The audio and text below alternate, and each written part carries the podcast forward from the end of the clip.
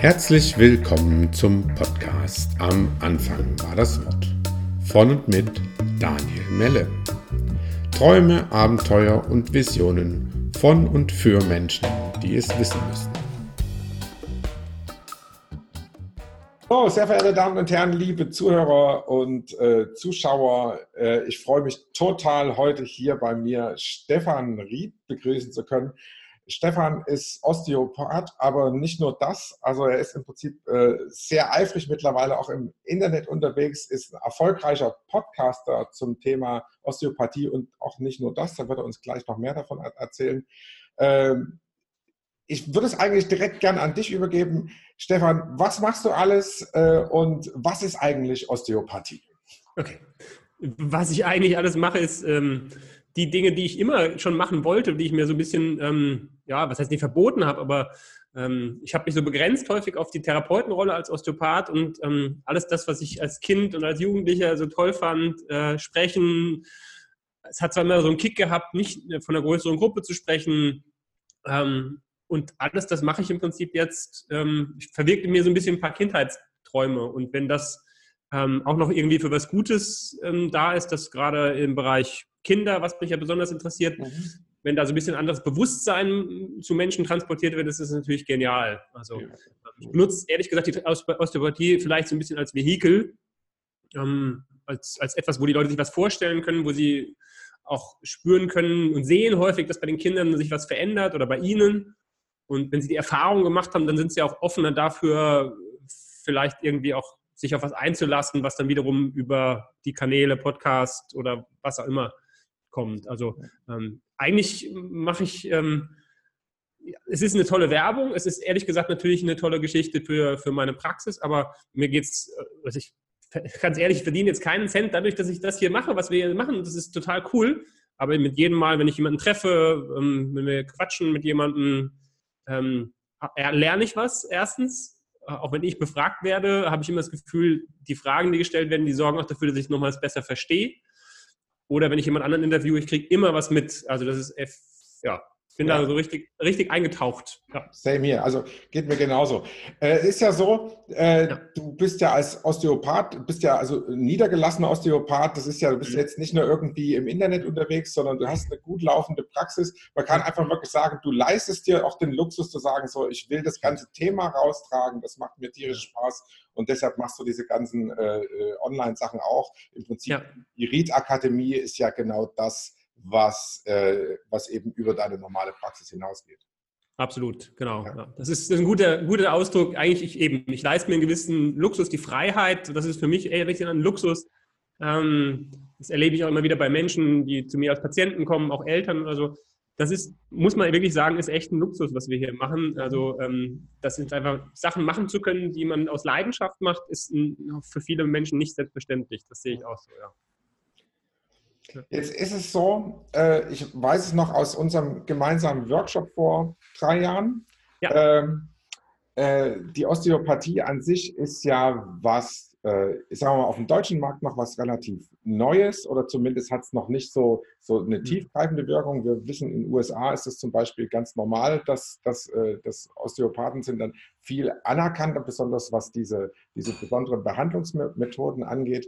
Und eine deiner Anliegen war ja auch zu sagen, so, okay, ich will das ein ganzes Stück weiter raustragen und vor allem dieses hermetische Ding diese, äh, äh, beenden und sagen so, okay, eigentlich ist Osteopathie nicht, was nur Osteopathen können, sondern eigentlich sollen das alle Kollegen aus, die im Prinzip praktisch mit Menschen zu tun haben, die Menschen anfassen und im Prinzip, was weiß ich, Physiotherapeuten, äh, Trainer, Masseure und so weiter und so fort, dass die ein ganzes Stück mehr an dieses, äh, an dieses Wissen rankommen. Wie, ist, das, ist das noch das Thema? Ist das, das, ist das auch Teil deines Podcasts? Du lachst. Ja, ja es ist äh, tatsächlich, ist das genau der Punkt, ähm, an dem ähm, an dem ich tatsächlich mittlerweile auf dem Weg von den drei Jahren auch ganz schön auf die Fresse bekommen habe, auf Deutsch gesagt. Okay, ja, war ähm, vorauszusehen, ja. okay, ja. hast du mehr gesehen als ich. ähm, aber im Nachhinein verstehe ich es auch und ähm, kann, kann auch eher das gut jetzt mittlerweile annehmen und sagen, okay, es ist nichts auf einer persönlichen Ebene, sondern es ist einfach so, dass dieses, dieses Ding halt das Hermetische aufzubrechen, das geht halt gegen eine ganze Bewusstseinsstufe. So auf der integralen Ebene ist es einfach, die Osteopathie ist halt sehr in diesem Regeln, die Ausbildung musst du machen, das ist so gebunden und so sehr aufgebaut und viele der älteren Kollegen sehen das halt nicht gerne, nicht weil sie mich nicht mögen, vielleicht auch, aber mhm. sondern weil, weil ich halt was mache, was das aufbricht. Mhm. Und ähm, von daher kann ich das mittlerweile ganz gut, ganz gut annehmen. Aber ja, es ist weiterhin ein, ein Punkt, ähm, der, der mich weiterhin antreibt, aber jetzt nicht mal so sehr an die Therapeuten, weil da tue ich mich ehrlich gesagt wirklich auch schwer. Da beißt man manchmal ehrlich auf Granit. Ähm, bei den Kollegen auch, sogar bei den fertigen Osteopathen, so ein bisschen neues Bewusstsein reinzubringen. Die sind noch manchmal, ähm, würden sich gerne Kurse und Seminare und Angebote wünschen, die einfach sie konsumieren können. Und das mache ich nicht mehr, da habe ich keinen Bock drauf. Also das, das, das, das reizt mich nicht, sondern ich will halt irgendwie, dass da irgendwie die, das Lichtchen wieder angeht, dass sie selbst anfangen zu denken und selbst anfangen auch zu zweifeln oder mich zu hinterfragen oder alles zu hinterfragen. Und das, ähm, das, äh, ja, du, du hast es anscheinend schon kommen sehen, aber das, äh, ja, das, das hat, hat auch wirklich Widerstand hervorgerufen. Und das ist auch okay. Also. Ja, naja, im Prinzip ist äh, äh kommen sehen deshalb, weil, weil du gesagt hast, okay, das ist hermetisch, alle, das, das soll alles äh, geschlossen bleiben. Und es ist ganz klar, ja. ich, ich denke, das, das war uns auch beiden klar, dass wenn man damit ja. ausgeht und sagt, ich mache das jetzt anders, ich stelle was, was im Prinzip, sagen wir mal, so ein, so ein ich will nicht sektenhaft, sondern eher so ein, so ein, so ein geschlossenes System einfach ist, wenn man das anderen Leuten äh, zu, äh, an die Hand gibt, dass es da im Prinzip bestimmte Querelen gibt. Ähm, ja.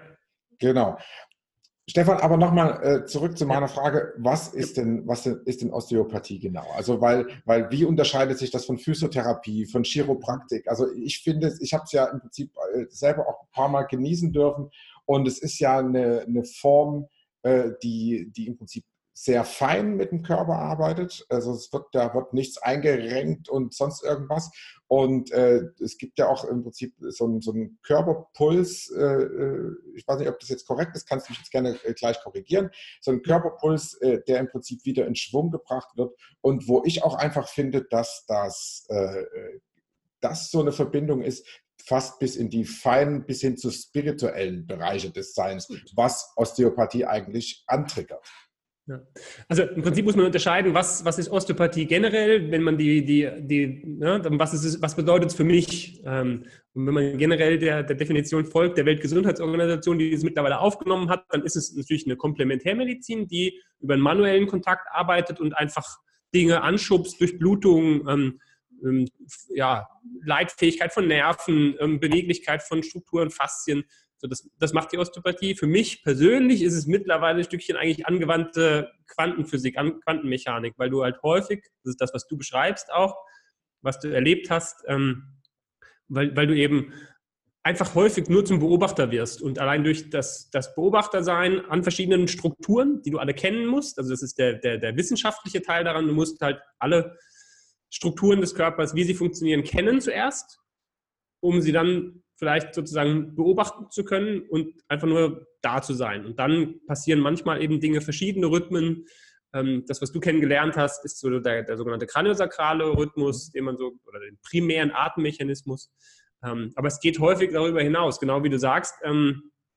Dann ist ja die Frage, was treibt denn diesen Rhythmus, den du im Körper hast, an? Und gibt es nicht wie so in so einer Puppe, so einer Babuschka-Puppe, nicht noch einen Rhythmus drüber, der das auch antreibt? Und gibt es nicht Ne? Um welche Achse bewegt das? Wo ist, wo ist das Zentrum und worum bewegt das? Also diese Fragen kommen im Laufe der Zeit dann automatisch. Und dann, ähm, wenn man das sich darauf einlässt, kommt natürlich so ein bisschen eine kleine spirituelle äh, Touch vielleicht rein. Für den einen ist es zu viel, für den anderen ähm, geht es ohne das nicht mehr. Für mich geht es ohne nicht. Mhm. Das, äh, gerade weil ich die Erfahrung gemacht habe, wenn man in Kontakt mit Kindern kommt, mit ganz kleinen ähm, wenn du dann versuchst, auf dieser Ebene zu arbeiten, dann limitierst du sie eigentlich, weil ein, Säugling, ein Kind ist eigentlich, da, da ist noch kein Schleier davor. Ne? Und, und, wenn du sagst, das, was, wie du gesagt hast, Feste hinpacken, du limitierst plötzlich ähm, auf, auf reine, reine, ähm, ja, reines physisches Dasein. Deshalb geht es für mich persönlich in der Anwendung nicht, was nicht bedeutet, dass ich finde, dass, hm, dass es auch zur Osteopathie gehört, dass es Kollegen gibt, die chiropraktisch arbeiten, die manualtherapeutisch, die, die kräftig hinpacken. Das ist total okay. Wenn ich jetzt mit einem Sportler arbeiten würde, ähm, die ich auch ab und zu mal habe, ähm, dann müsste ich wahrscheinlich anders äh, herangehen. Ja.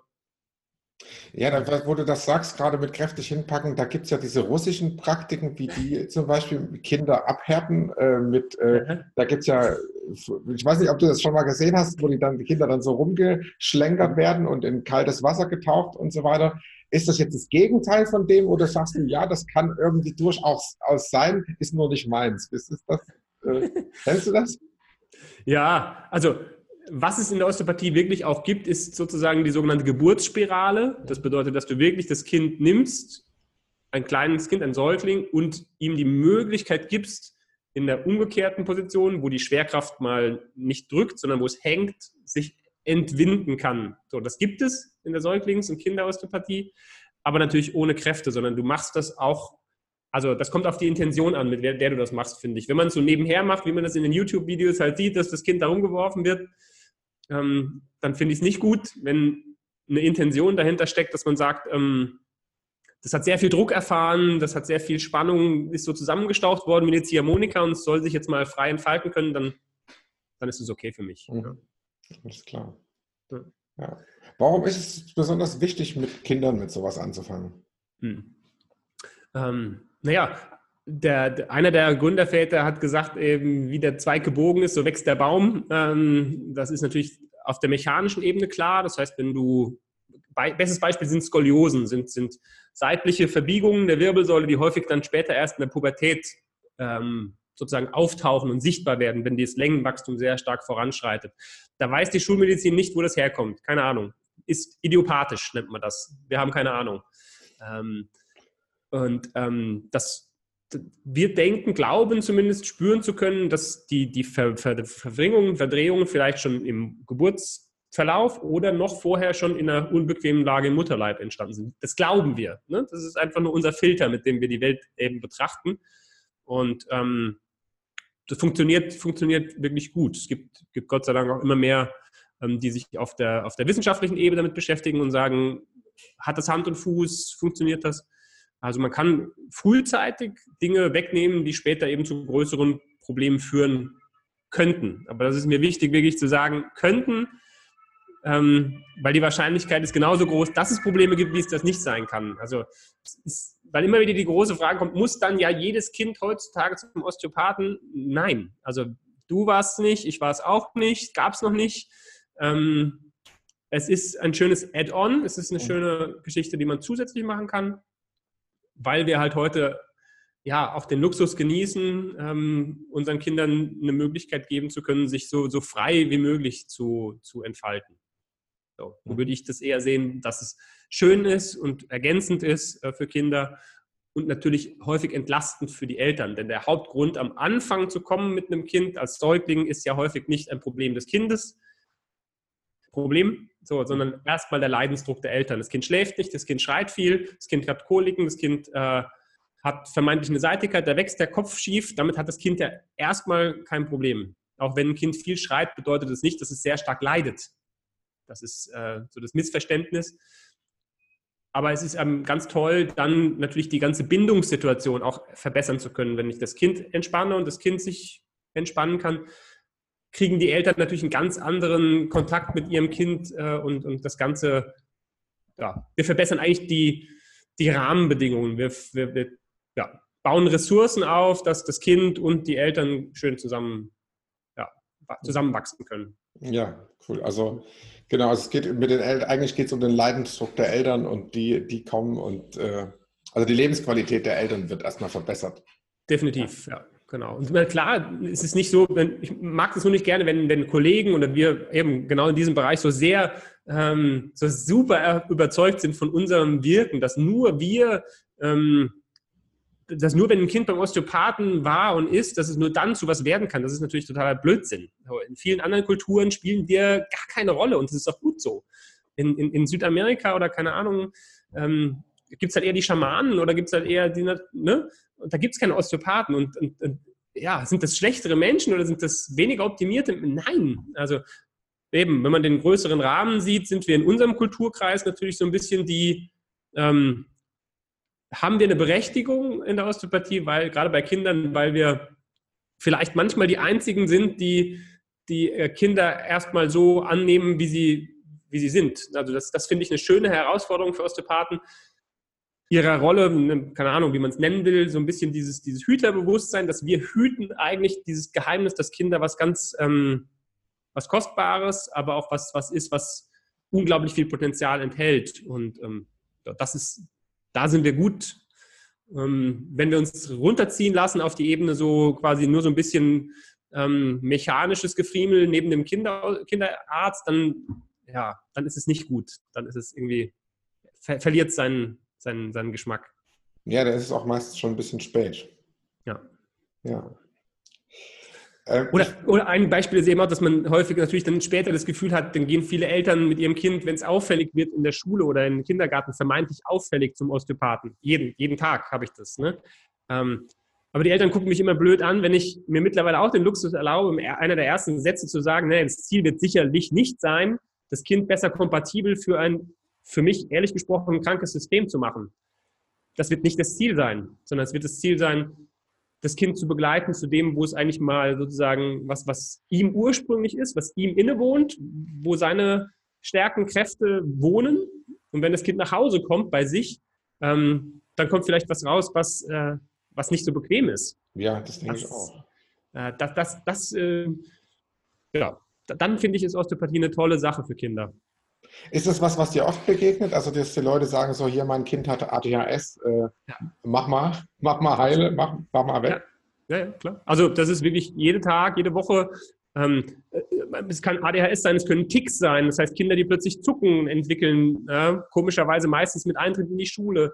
Ähm, wo Kinder ähm, ja vermeintlich sich nicht gut integrieren können, nicht eben nicht so funktionieren, schon in der Kita, schon im Kindergarten, ähm, nicht schnell genug sind. Was habe ich die Tage gelesen? Ne? Äh, in der Schule sagen die Lehrer zum Kind, ähm, äh, du bist nicht schnell genug und der Therapeut sagt dann später zum Erwachsenen, der mit Burnout kommt, ja, sie müssen mal langsamer machen. ja, ja also, wissen, wo es herkommt. Das ja. ist, wissen wir, wo es herkommt. Ja? Also ja. Das, das ist wirklich fast jeden Tag und ähm, was sich verbessert bei den Kindern sind die äh, sind eben die Dinge, die jedem Kind innewohnen. Das heißt, die Kinder werden wieder ein Stückchen ähm, neugieriger, das ist häufig unterdrückt. Die Kinder werden, ähm, können besser für sich zur Ruhe kommen, einfach in sich ruhen, wenn der Rahmen stimmt. Das heißt, die fordern dann häufig auch mehr Ruhe ein. Die fordern ein, dass sie nicht durchgetaktet sind. Die fordern ein, dass sie ähm, Spielzeit bekommen. Die Meditation für ein Kind ist spielen lassen dürfen, spielen dürfen. Ähm, und nicht, nicht geführt oder nicht angeleitet im Fußball-Tennisverein Feriencamp. Ähm, so, und das sind alles Sachen, die dann nicht unbedingt äh, eigentlich auf dem Zettel, auf dem Wunschzettel vorher standen. ja, ja, Logo. Ja. Also ich denke, viele Eltern wünschen sich ein kompatibles Kind. Ja. Ja, und ja, das, das kriegen sie nicht, wenn sie, wenn sie bei dir waren.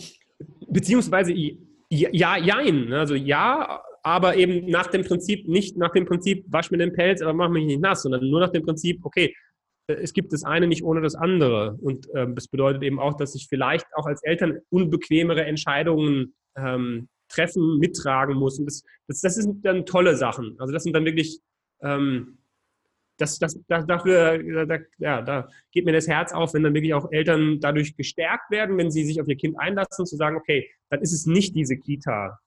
Ja? Ob Kita, frühkindliche Betreuung gut oder schlecht, ist mir wurscht aber dass sie sich entscheiden, okay, das ist es anscheinend nicht. Da ist anscheinend die Bezugspersonen sind nicht gut für mein Kind. Mhm. Und ähm, wir lassen uns darauf ein, wir haben finanzielle Einbußen und wir oder ähm, wirklich sich mal umschauen nach einem anderen Schulsystem oder was auch immer. Also das sind dann tolle Sachen, wo man merkt, das Kind ähm, ja schubst so ein bisschen oder wir schubsen mit dem Kind was an und dann, ohne dass man das aussprechen muss, ähm, merken die Eltern, okay, hm, wo, wo, wo können wir uns anders ein, eingruppieren? Wenn ich jetzt äh, irgendwie so einen Jugendlichen habe, der jetzt schon so ein paar Jahre so Ticks mit sich rumschleppt, ja, zuckt, mhm. macht komische Geräusche und so weiter. Was, was machst du mit dem? Also was, was, was passiert denn dann? Was, hm. Also jetzt, ich meine, die, die ganz Lütten, die du auch betreust, die, die ja. Kleinkinder und so weiter, die können ja wenig erzählen, aber wenn du jetzt so Jugendliche hast, die, die was, was, was machst du da? Wie gehst du sowas an? Geht mhm. der sowas los? Redet der mit dir? Fasst du da nur irgendwo hin? Was, was ja. Also, das wäre jetzt ein perfektes Beispiel, ähm, wo es nur funktioniert, wenn, ähm, wenn man nicht vorher drüber spricht. Mhm. Also der junge Mann kommt zu mir, junge, junger Mann. Ähm, meistens rufen ja trotzdem die Eltern an und, oder machen einen Termin aus. Heute machen sie häufig online einen Termin aus. Dann sind sie schon überrascht, wenn ich oder wir sie anrufen und sagen, okay, sie kommen dann zu dem Termin mit ihrem Sohn, aber wir sprechen nicht mit ihnen drüber. Wie? Sie sprechen nicht drüber. Nee, sie kriegen einen Fragebogen, den können sie ausfüllen. Ähm, so, und dann gehe ich entweder schon alleine mit dem jungen Mann rein oder ich, wenn die Eltern unbedingt wollen, beim ersten Mal nehme ich sie mit rein, beim zweiten Mal ähm, bleiben die Eltern draußen. Fertig. Mhm. Ähm, weil es ist im Prinzip, jeder kennt das vom Wellness oder was weiß ich, äh, wird auch keiner sagen, so jetzt entspann dich mal, aber wir gucken dir jetzt dabei zu. Das, das geht nicht. Ja. Ähm, weil die Kinder brauchen einfach Space, die brauchen einfach Platz, um dann halt einfach und ähm, nicht, dass Eltern schlecht sind, aber natürlich grenzen wir vielleicht den Platz für das Kind ein bisschen ein, einfach durch unsere, unsere Erwartung.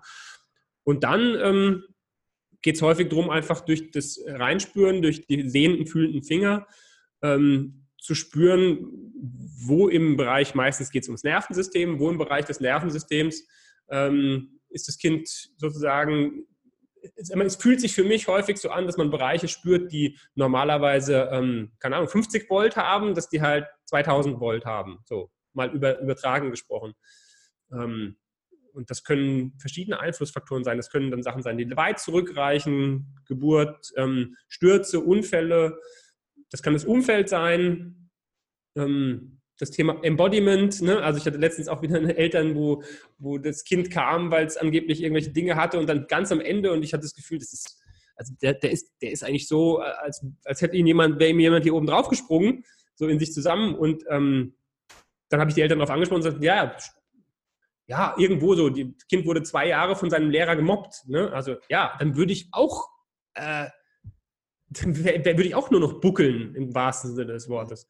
Und ähm, was häufig passiert, ist, dass dann Kinder, auch Jugendliche, ähm, die sonst vermeintlich hyperaktiv sind, noch beim ersten vielleicht nicht, aber meistens beim zweiten Mal dann einfach einschlafen. Mhm. So. Und dann sind die Eltern natürlich häufig sehr überrascht. Erstens, wenn sie da beim ersten Mal dabei sind, sagen sie, wieso bleibt denn der bei Ihnen die ganze Zeit so ruhig liegen? Ähm, ich fasse ihn ja nicht an in dem Sinne, dass ich ihn einenge und sage, so, und jetzt spüre ich mal ganz genau, wo was bei dir nicht stimmt, sondern im Gegenteil, ich mache das Gegenteil. Ich fasse ihn so gut wie gar nicht an, sondern sage, okay, und jetzt, ähm, das wäre der Idealzustand in so einer Behandlung, dass eigentlich sein, sein der Körper einfach ähm, wie, wie zerlassene Butter so auf die Bank fließt. Schönes so. Bild.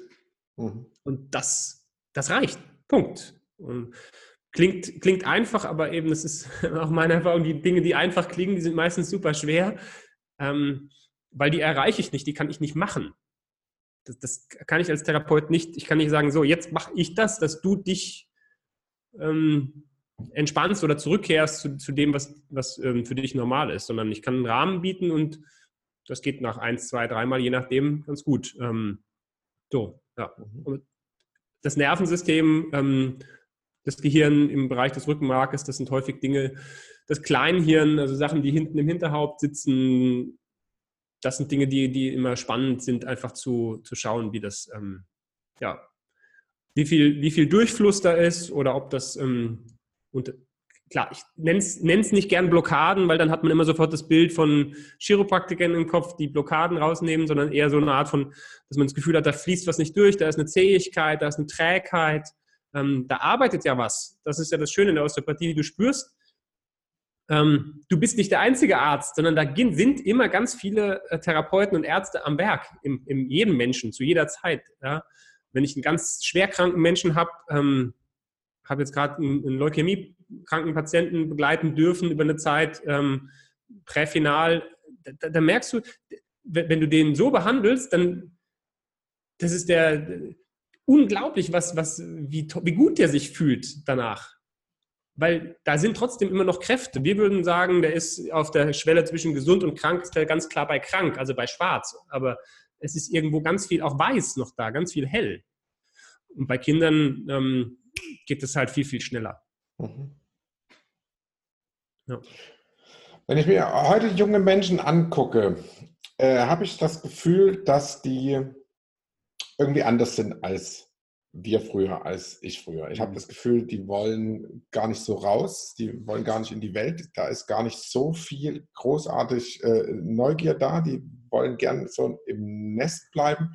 Ich habe auch das Gefühl, dass viele, äh, äh da, wenn ich mir zum Beispiel so 16-Jährige angucke und vergleiche, wie, wie ich mit 16 war, dann äh, denke ich so, okay, die, die, die sind, die sind da, da, da ist, die sind ein ganzes Stück zurück, die entwickeln sich, die wollen nicht raus. Äh, äh, äh wie siehst du das? Erlebst du das oft? Kannst du da helfen? Äh, was, was, was ist da los? Ähm, ja, und ich verstehe das total. Also ich meine, ja, bei mir ist das auch schon so ein bisschen an der Grenze gewesen. Ich denke, noch eine Generation noch davor war das noch viel stärker, dass, dass auch ähm, gewisser, ähm, gewisse Verknappung natürlich dazu geführt hat, dass wenn man nicht alles hatte und nicht alles von Hintern getragen bekommen hat und nicht, ähm, nicht das Gefühl hatte, die Auswahlmöglichkeiten sind unglaublich groß, sondern es war dann, dann, dann dieser, ich nenne es mal, dieser Druck in Anführungszeichen so ein Stückchen weiter hat dazu geführt, dass man, ähm, dass man auch dagegen gegangen ist. Ich bin, bin ne, ich habe wirklich auch dann irgendwann versucht, die Grenzen zu auszuloten und zu gucken, wo, ja, kann ich die nicht ein bisschen weiter rausschieben. Aber wenn ja. die null Widerstand oder null ähm, Reibungsfläche auch noch geboten bekommen, weil wir wollen ja als Eltern alle die besten Freunde sein von unseren Kindern, ähm, dann, dann, dann, ja, wo willst du dich reiben? Ähm, also mir hilft es wirklich dann zu sagen, okay, ich bin ja nur der Spielpartner. Also ähm, ich, ich ähm, ja, ich muss, ich muss nicht der beste Freund sein. Ähm, manchmal in manchen Situationen bin ich das, aber ähm, wenn, wenn aufbegehrt wird, wenn Revol Revolution oder Wut oder was auch immer, dann ist es ja häufig auch nicht gegen mich persönlich, sondern dann ist es einfach, ich bin, das ist ein großer Vertrauensbeweis, dass es mit mir ausgefochten wird.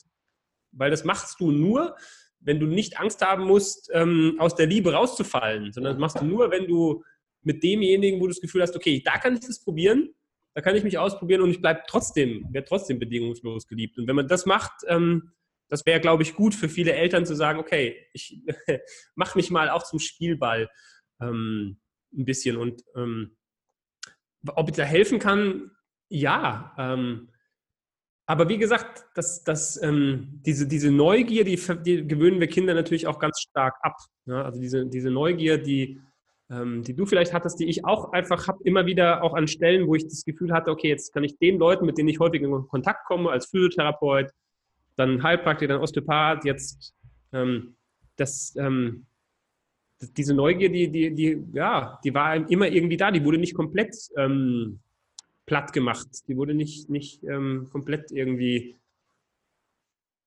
Für jede Frage gibt es schon direkt Antwortmöglichkeit A, B, C. Nee, es, es war einfach irgendwie offen. Weil bei mir war es zumindest so. Ähm, mhm. Und ähm, helfen kann ich häufig eher wenn man das ganze System ein Stückchen auch, auch ähm, osteopathisch begleitet. Also solchen Familien empfehle ich natürlich eher, ähm, dass, dass manchmal auch, die, äh, je nachdem, wer die Hauptbezugsperson ist, ähm, mit, sich mitbehandeln lassen.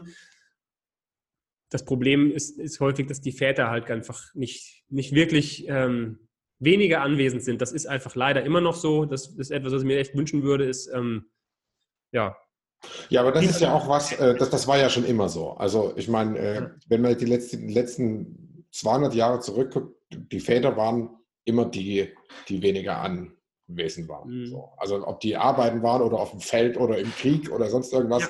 das ist ja, ist ja, zum, ist ja eine, eine, keine wirklich neue, keine wirklich neue Entwicklung. Nee, das stimmt. Aber ähm, es ist ja paradox, dass viele Väter mehr Freizeit haben und mehr zu Hause sind, weniger im Krieg, weniger auf den Feldern, weniger ähm, was auch immer. Mhm. Aber das bedeutet nicht, dass wenn du mehr Zeit hast, dass du automatisch präsenter bist. Also es das geht nicht um die zeitliche Verfügbarkeit, sondern was ich eigentlich meinte eben ist, dass ich mir Väter ich wünschen würde, die, die, die auch dann sozusagen so viel ähm, Frustrationstoleranz oder so viel Schmerz, Leidensfähigkeit aufgebaut haben, zu sagen, und gerade deshalb, und äh, okay, das ist jetzt nochmal, weiß ich nicht, eine Scheißsituation, in der muss ich mich jetzt, also der, der stelle ich mich jetzt bewusst und setze mich der bewusst aus, der Auseinandersetzung oder dem, dem ja, Aufeinandertreffen mit, mit, dem, mit dem Kind in der in der Situation und überlasse es nicht einfach nur der, der Frau. So, das ist, mhm. ja. Da sind natürlich die Auswahlmöglichkeiten und die Ablenkungen einfach viel, viel größer. Mhm. Wenn du sagst, du arbeitest mit dem ganzen System ja. Und der nicht präsente Vater sagt, okay, dem Ried vertraue ich mich jetzt mal doch an, ich lege mich mal bei dem auf die Pritsche und ja. lasse mich da äh, zerlaufen wie ein Stück Butter. ähm, was passiert denn, was passiert denn in dem? Warum, warum wird er präsenter? Und vorhin hattest du gesagt, dass die Kinder formulieren können, was sie besser brauchen. Machen das die Eltern auch? Merken die das mehr? Merken die, was das System braucht? Was, was passiert da? Ja. Ja, also das sind auch, das passiert natürlich leider noch zu wenig. Ähm, ich schlage das häufig vor, aber es ist natürlich, also sag mal, es ist ja häufig etwas, was man auch schwierig in Worte packen kann. Also ich kann jetzt nicht sagen, wir, wir, wir schrauben da ein bisschen an ihnen rum und dann wird das schon. Also es ist ganz viel Skepsis, was das angeht. Mhm. Ähm, das ist total normal. Aber ja, es ist ganz häufig so, dass die Eltern, Väter, Mütter, dann, da kommen ganz viele Sachen raus. Also meistens, wenn sich jemand darauf einlässt, sind es eher die Mütter. Ähm, aber wenn die sich hinlegen und ein, zwei Mal Väter, die, da kommen ganz viele Sachen raus, die, die ganze Zeit schon eigentlich wussten also man wussten auf einer Ebene, ähm, das ist eben das Schöne an Osteopathie, das ist eigentlich irgendwo im Körper gefangen. Also das geht nicht über, ich muss jetzt irgendwie eine, äh, eine schamanische Trommelreise machen oder keine Ahnung was, aber das ist irgendwo, ja, gab es schon ein Gedächtnis, ein körperliches Gedächtnis, an dem das hing und ähm, manchmal kommt das einfach, kommt das einfach raus. Es kann sein, dass die das äußern. Ähm, es kann sein, dass die beim nächsten Mal beiläufig erzählen, dass sie das und das gemacht haben. Also das, ähm, ja, also passiert ganz, ganz viel. Und das, das, das, Schöne ist, die Patienten nehmen es gar nicht wahr. Also das ist eine, eine tolle Art zu arbeiten, aber man darf nicht darauf hoffen, dass man als Therapeut dann jetzt besonders viel äh, Credits dafür bekommt. Sondern. Weil es so selbstverständlich rauspluppert. Es kommt einfach raus und die Leute bringen es nicht in Verbindung mit der Behandlung oder mit dem, was, was, da, was da passiert, auch bei den Kindern, wenn die sehen, das Kind macht das und das, plötzlich, das ist total selbstverständlich. Die sagen, nach dem ersten Mal zum Beispiel, ist, er ist noch nicht konzentrierter geworden oder er, seine Leistungen in der Schule sind noch nicht besser geworden. Und dann im Nebensatz folgt dann, ähm, wir haben aber das und das zusammen gemacht äh, oder wir haben das und das zusammen gemacht, wir haben irgendwie mal wieder, keine Ahnung, Lego zusammengebaut oder ähm, hat eine Nacht normal durchgeschlafen. So, das, aber das ist normal, das, das läuft, das ist ganz selbstverständlich. Mhm das ist eigentlich die, die coolste Art, wenn es wirklich, das ist das, was ich ja versuche, so ein bisschen immer mit den, mit den Gezeiten, mit der Tide oder so zu beschreiben. Natürlich, die, die, die Wellen an der Oberfläche, die, ähm, die verändern sich nicht sofort. Und da, da, passiert auch nicht viel. Wenn man da versucht, dran rumzuschrauben, ähm, da einen Staudamm zu bauen, der wird wieder eingerissen. Aber das ist eher, das ist auf der auf einer viel tieferen Ebene ähm, manchmal was passiert. Naja, also das ist ja auch immer, immer wo, wo ist der Fokus? Ne? Wenn ich denke, ich bringe das Kind zum Osteopathen, damit es leistungsfähiger wird ähm, und, und, gucke halt als erstes auf die Noten, dann äh, dann, dann ist es schwer, da, da was ja. abzuliefern oder das, äh, das im Prinzip das Versprechen an der Stelle halten. Das ist beim Thema, ähm, äh, beim Thema Männer und, und ne, Jungs und, und ähm, ne, der Rahmen, in dem meist, die meisten Jungs sind, gerade im Kindergarten, Kita und dann äh, Grundschule, sind ja meistens nur Bezugspersonen Frauen. Also deshalb, das ist so der Rahmen, wo ich denke, da sind auch Väter wirklich gefordert, auch ähm, manchmal wirklich ihren Mann zu stehen und zu sagen, ey, das ist mein Sohn, ist ein Sohn, das ist ein, ein junger Mann und der hat ganz andere ähm, Bedürfnisse, aber auch andere Arten, sich auszudrücken. Mhm. Ja, das, das ähm, ja, hatte ich gerade gestern wieder so einen Fall, wo ich das Gefühl hatte, es ist doch super, ähm, wenn du das aufnimmst als Papa und sagst, ey, vielleicht hätte ich mir das als, als Junge auch gewünscht.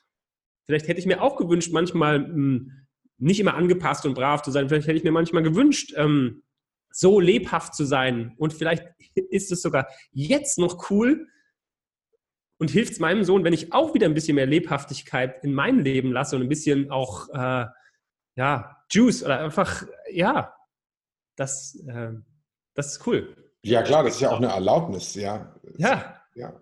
Also entweder ich revoltiere dagegen, das ist auch ein lebendiger Ausdruck, Oder ja. äh, es ist ein geiles Vorbild, äh, wenn der Alte in der Küche rumtanzt oder sowas. Ja, genau. ja. Und es ist im ersten, im ersten Moment wird es peinlich sein. Klar, das sehe ich heute bei meinen Kindern natürlich. Erstmal ist der Vater, ist der Vater einfach peinlich. Ja. Er, er, also ich persönlich gebe mir auch äh, große Mühe, peinlich. ja. Aber ich hoffe drauf, dass es irgendwann, dass, dass, sie, dass sie spüren, dass in der Peinlichkeit, dass es auch irgendwie, dass dann trotzdem noch Leben ist und dass es besser ist als, als, als äh, tot und noch nie umgefallen. Ja. ja, auf alle Fälle. Auf alle Fälle, ja. ja. Du hast gerade äh, die, die Tide erwähnt, also weil ja. ich glaube, dass äh, unsere Zuhörer und Zuschauer das an der Stelle vielleicht nicht einordnen können, mhm. weil ich wollte einfach nochmal auf, äh, auf diesen kraniosakralen Aspekt ja. eingehen, weil das ist ja, für mich ist das ja so diese Magic Part, äh, wo ich mhm. finde, dass, äh, dass du und deine Kollegen im Prinzip eigentlich so ein, eher so einen Zauberjob machen, äh, der dann auch ganz nah an dem Schamanischen dran ist, was du vorhin schon erwähnt hast, wo man sagen kannst, okay, da, da geht es eigentlich ja. wirklich so in die Bereiche. Äh, da ist die Frage dahinter, wer hat denn das überhaupt entdeckt? Was ist das eigentlich?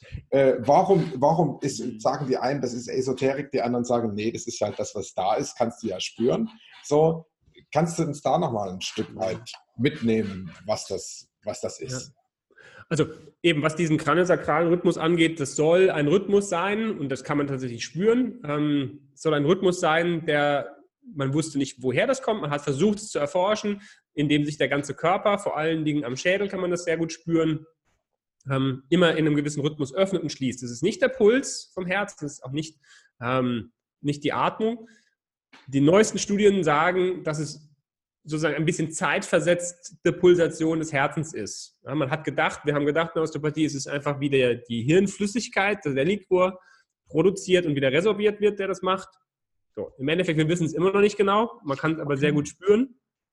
Ähm, das ist so die, die, sagen wir mal, die oberflächlichste ähm, Schicht von, von Rhythmen, die man im Körper spüren kann. Ne? Da kann man, das, das ist auch eine Schulung, eine Wahrnehmungsschulung. Man ähm, als Osteopath lernt man das, man, man nimmt den Fokus eben auf den, den spürbaren Rhythmus der Atmung, vom Puls, vom Herzen und dann geht man weiter. Und, aber es gibt noch, noch ähm, Rhythmen, die darüber hinausgehen, die, wie zum Beispiel die, die, diese Tide oder diese, diese tieferen Rhythmen, die häufig viel, viel langsamer sind und die du auch nicht bewusst spüren kannst, wenn du es willst, sondern es ist ganz häufig so, das ist ein gutes Beispiel, wenn du bei dem Beobachten von diesen Rhythmen bleibst bei einem Patienten, hast du manchmal das Gefühl, dass einfach so von irgendwo halt was kommt und halt einfach dann einmal durchrauscht. So, durch den Patienten, aber einmal auch durch dich. Und das kann, kann einmal alle paar Minuten sein. So, das ist eigentlich das, was mit dieser Tide gemeint ist. Ähm, da gibt es verschiedene Rhythmen, die man denkt, dass man sie wahrnehmen kann. Ähm, für mich ist es wie gesagt, ich habe ja auch ein bisschen Kontakt mit dem Schamanischen gehabt und die beschreiben das als ein Lichtkörper um den, um den Patienten, um den Menschen. Die Osteopathen sagen dazu Flüssigkeitskörper, das heißt, es ist der Originalabdruck, der eigentlich mal ähm, aus der Embryologie kommt. Ähm, jeder hat so sein unterschiedliches Modell, aber irgendwie ist es sich häufig sehr, sehr, sehr ähnlich. Genauso die ähm, ja, auch diese, diese, diese Rhythmen. Wir wollen natürlich, und das ist unser Filter in Osteopathie, wir wollen natürlich Bewegung spüren. Ich glaube, dass es deshalb daher kommt, dass zum Beispiel ähm, Schamanen eher Energie erspüren haben und wollen und Osteopathen wollen, wollten immer etwas und haben immer mit den Händen gearbeitet, wollten Rhythmen, wollten Ausdehnung, wollten ja, etwas in diese Richtung spüren. Das ist für mich die Erklärung, warum, warum uns das natürlich sehr, sehr nahe liegt, in unserem Kulturkreis eher über sowas zu gehen. Ja, ich glaube, dass im Endeffekt in der, in an der Basis, am Boden, der Bodensatz äh, trotzdem das, das Gleiche ist, dass es irgendwo ähm, ja, einen Ursprung gibt, zu dem das halt immer zurückgehen möchte. Ja. Okay, also um es nochmal zusammenzufassen, da ist etwas, von dem man nicht weiß, was es genau ist. Genau. Und man kann es im Prinzip spüren. Ja. Und das, was, was ich gerade verstanden habe, ist, wenn, das, wenn diese, diese, diese Welle, diese Tide im ja. Prinzip durch den Körper durchläuft, du empfängst die quasi von deinen Patienten.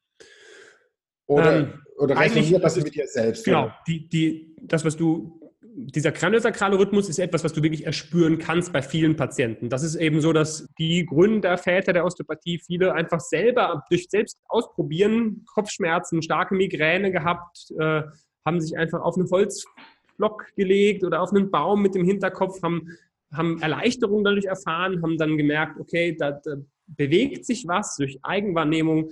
Dann haben sie das mitgenommen in, an Patienten und haben es eben versucht zu erspüren, haben festgestellt, das kann man. Dann kamen später andere Osteopathen, die haben sogar ähm, in zur Verbindung mit Chirurgen.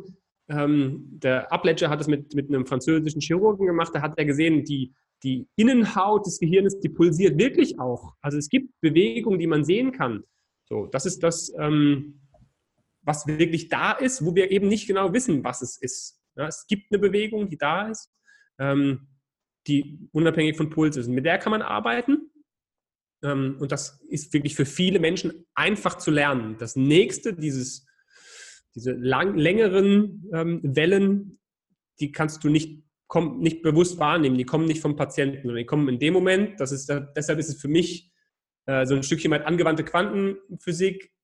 In dem, wenn du, in dem Moment passiert es häufig, wenn du dich einfach komplett rausnimmst. Wenn du dein als Therapeut den Großteil deiner Aufmerksamkeit nicht in den Patienten steckst, sondern eigentlich irgendwo ganz woanders hin. Das heißt nicht, dass du träumst, keine Ahnung, Einkaufsliste machst, aber dass deine Aufmerksamkeit woanders ist. Und dann kann es passieren, dass irgendwas durchrauscht. Und das ist nicht nur das, der Patient, dass das durchrauscht, sondern auch durch dich. Das heißt, das ist das Schöne, du wirst eigentlich immer in jeder Behandlung auch mit behandelt als, mhm. als Osteopath.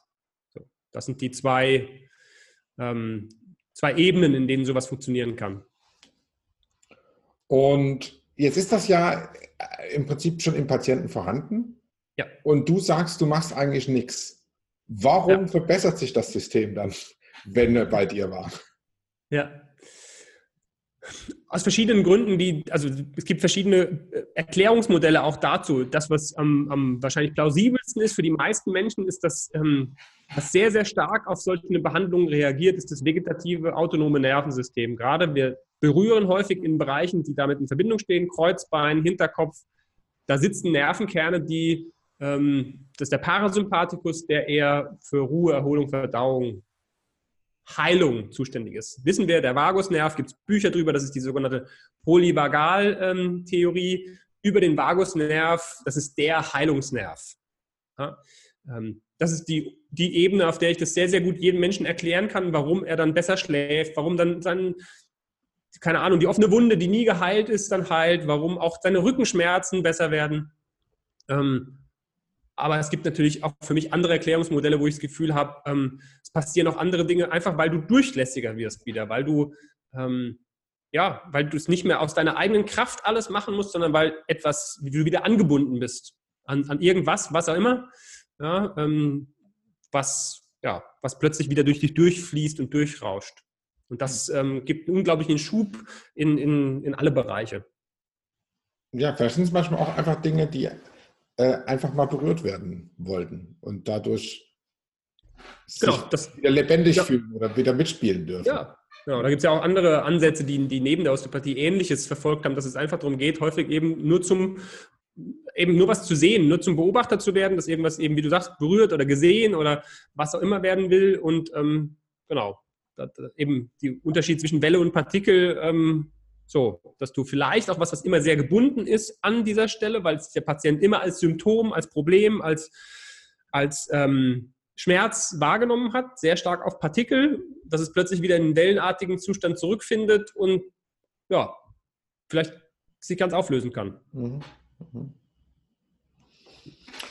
Stefan, dein Podcast heißt Dynamic Stillness.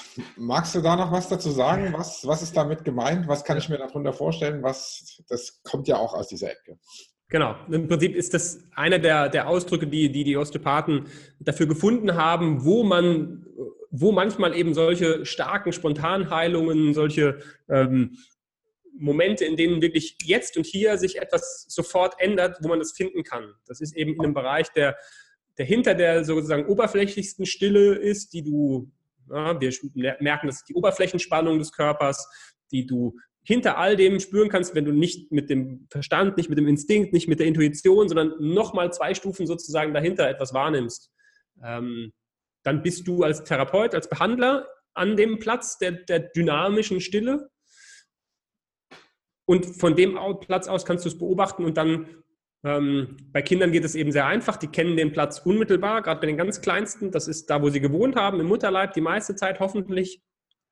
Und wenn beide an diesem Platz sind, dann plötzlich passiert da etwas, was, äh, wo, wo, wo eben, wo die Zeit keine Rolle mehr spielt. Ne? Wo, wo, es nicht darum geht, chronologisch ähm, abzuarbeiten, das muss erst das sein, erst das sein, erst das sein, und dann kann es besser werden, sondern es kann jetzt sofort besser werden.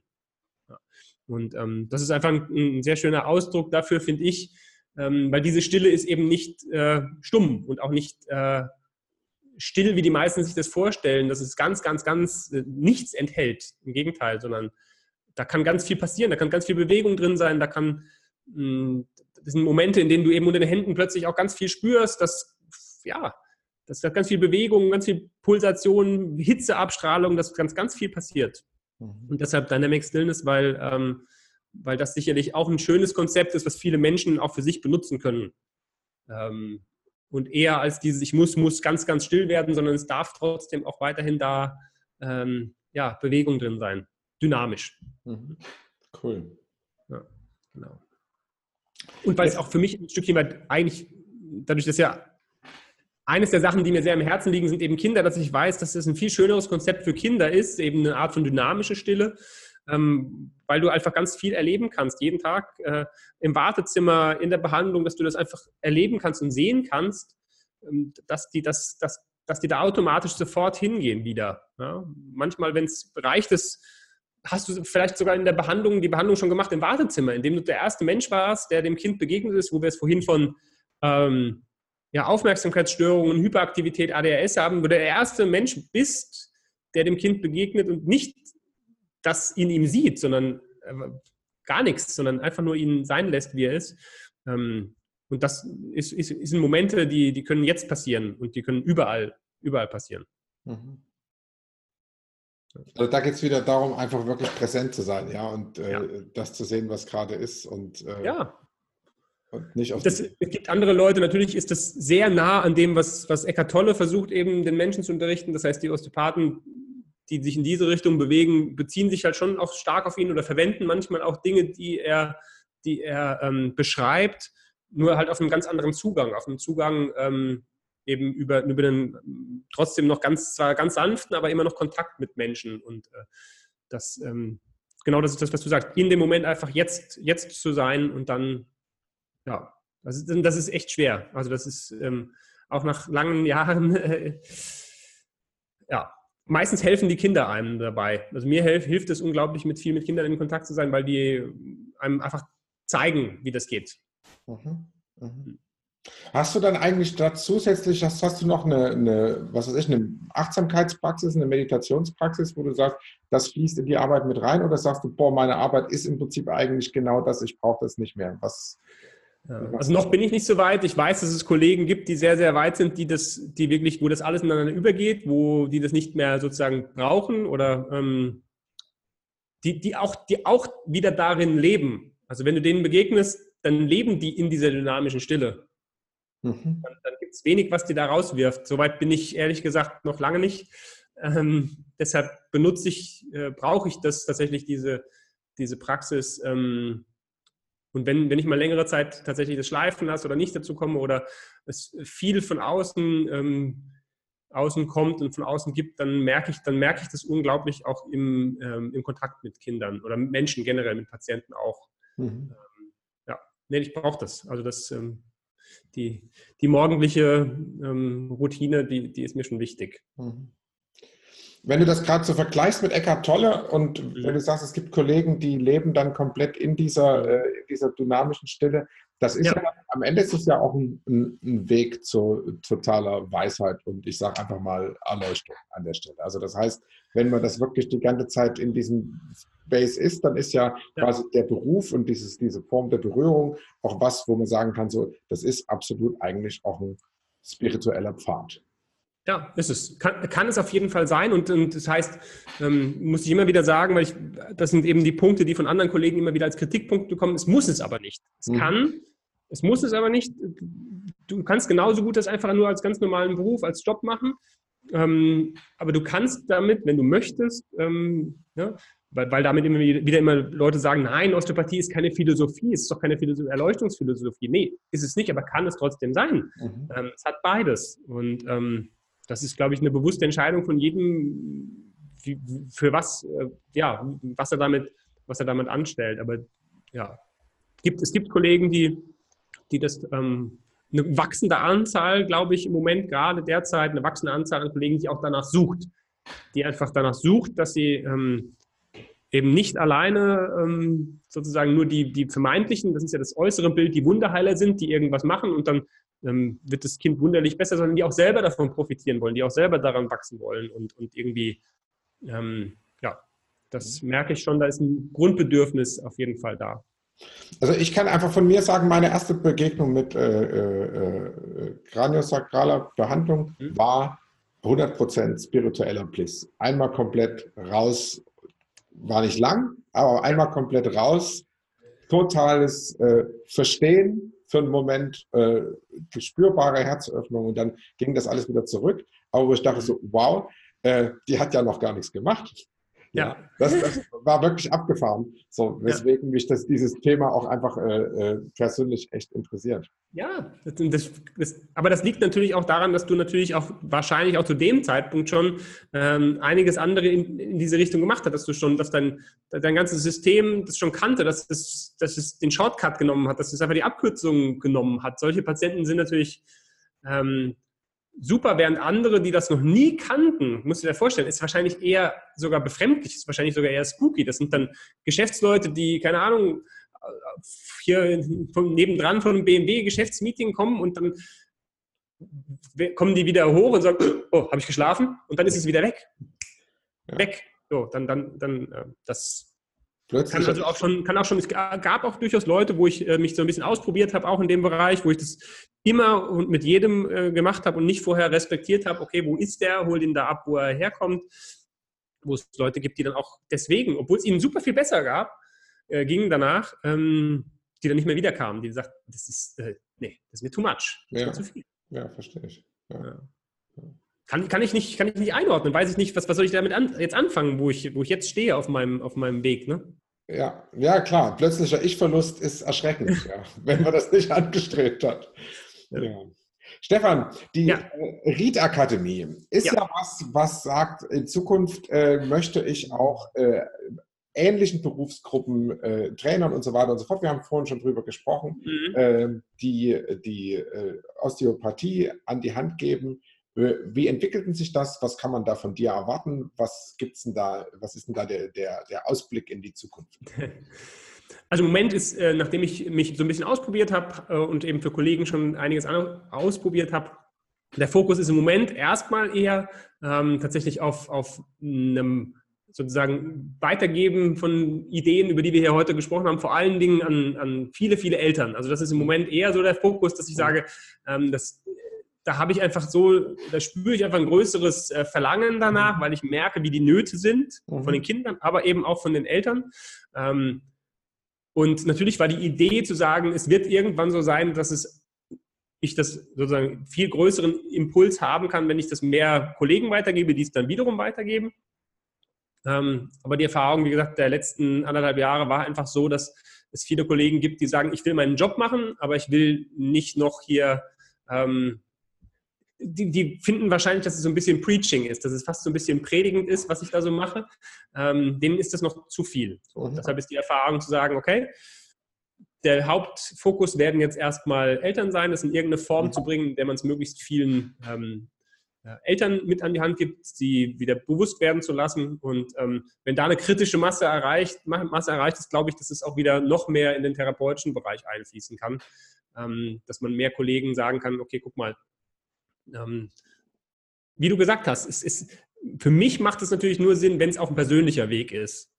Und mhm. da sind viele Kollegen im Moment einfach auch so gebunden und so gefangen in ähm, Mangelbewusstsein, in ich muss Patienten finden, ich muss ähm, eben, ne, das kannst du ja nur machen, wie du gesagt hast, wenn wir uns den Luxus erlauben können, so einen Weg auch zu gehen. Mhm. Das ist mir mittlerweile viel, viel klarer geworden, dass, dass ich da manchmal vielleicht auch zu fordernd war, wo andere Kollegen noch gar nicht so weit sind, weil sie noch so den, den, ja, eben, ich habe eine gut laufende Praxis, ähm, ich muss jetzt nicht die ganze Zeit drum fürchten, nächste Woche keine Patienten zu haben. Also es ist Luxus. Und wenn das, wenn diese kritische Masse erreicht ist, glaube ich, dann werde ich auf jeden Fall gucken, dass ich das in eine Form gieße, wo es ähm, ähm, ja, auch gut, leicht verdaulich. Das ist vielleicht so ein bisschen auch noch das Ding, was, was fehlt, dass es einen leicht verdaulichen Weg gibt, wo Menschen heutzutage ähm, das mitnehmen können.